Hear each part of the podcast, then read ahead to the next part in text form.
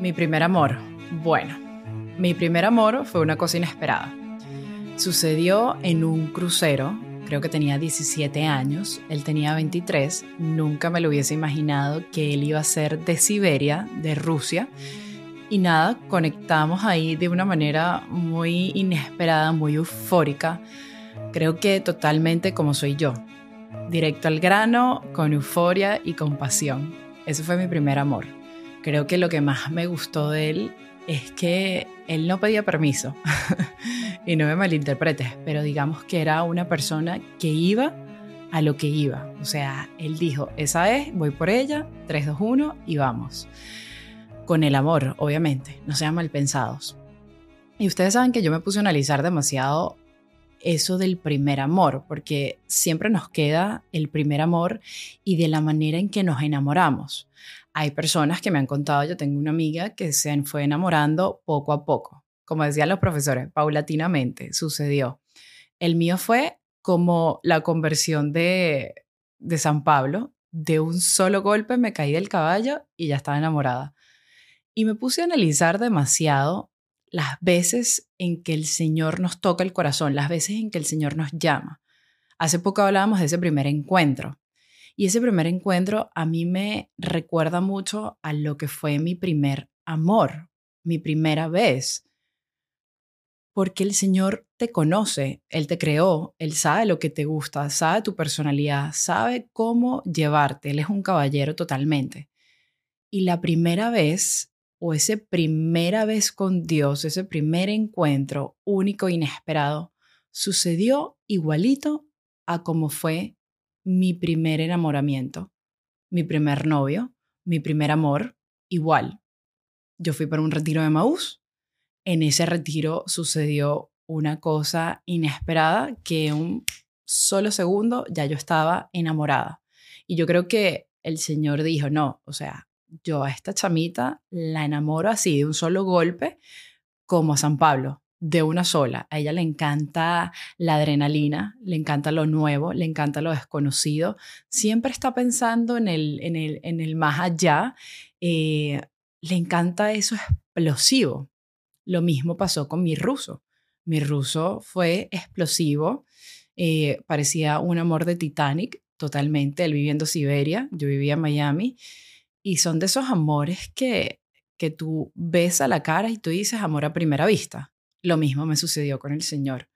Por eso yo te invito el día de hoy a que mientras estés escuchando esto, empieces a pensar en tu primer amor. ¿Cómo fue? ¿Cómo sucedió?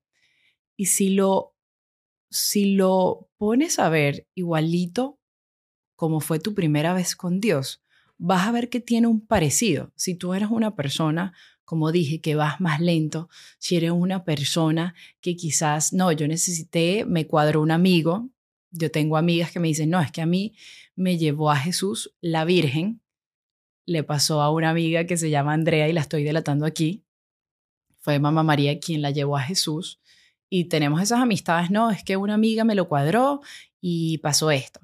Lo mismo, y esa es la belleza de nuestro Señor ahí es donde te das cuenta que Él te conoce a lo más profundo de tu corazón y que sabe cómo llegarte y cómo enamorarte.